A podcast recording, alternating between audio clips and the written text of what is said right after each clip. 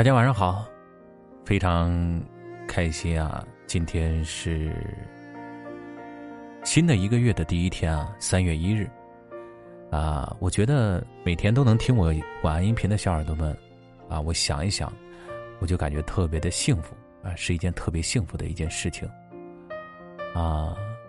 真的，就是每天分享文章，分享的同时呢，也是对自己的一个提升。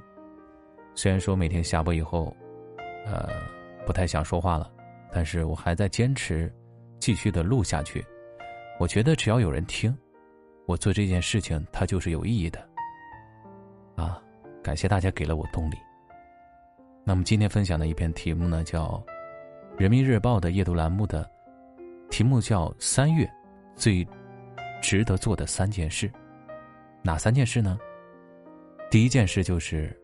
做好规划，勇敢前行。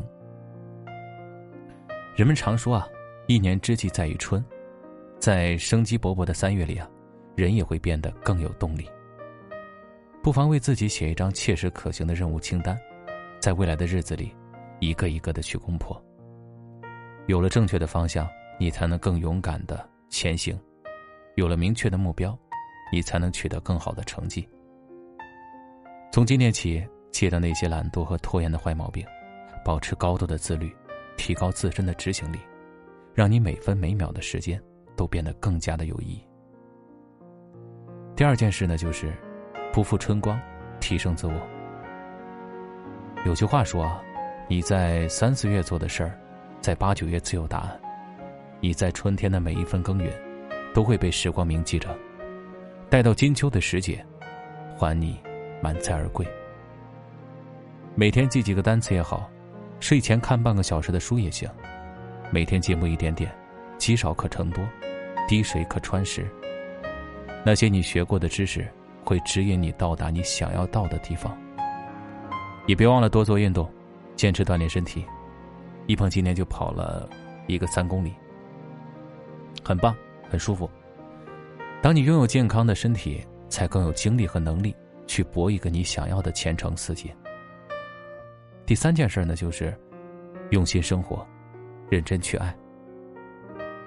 生活中，我们偶尔会有失意的时刻，但千万别让不良的情绪持续到天明。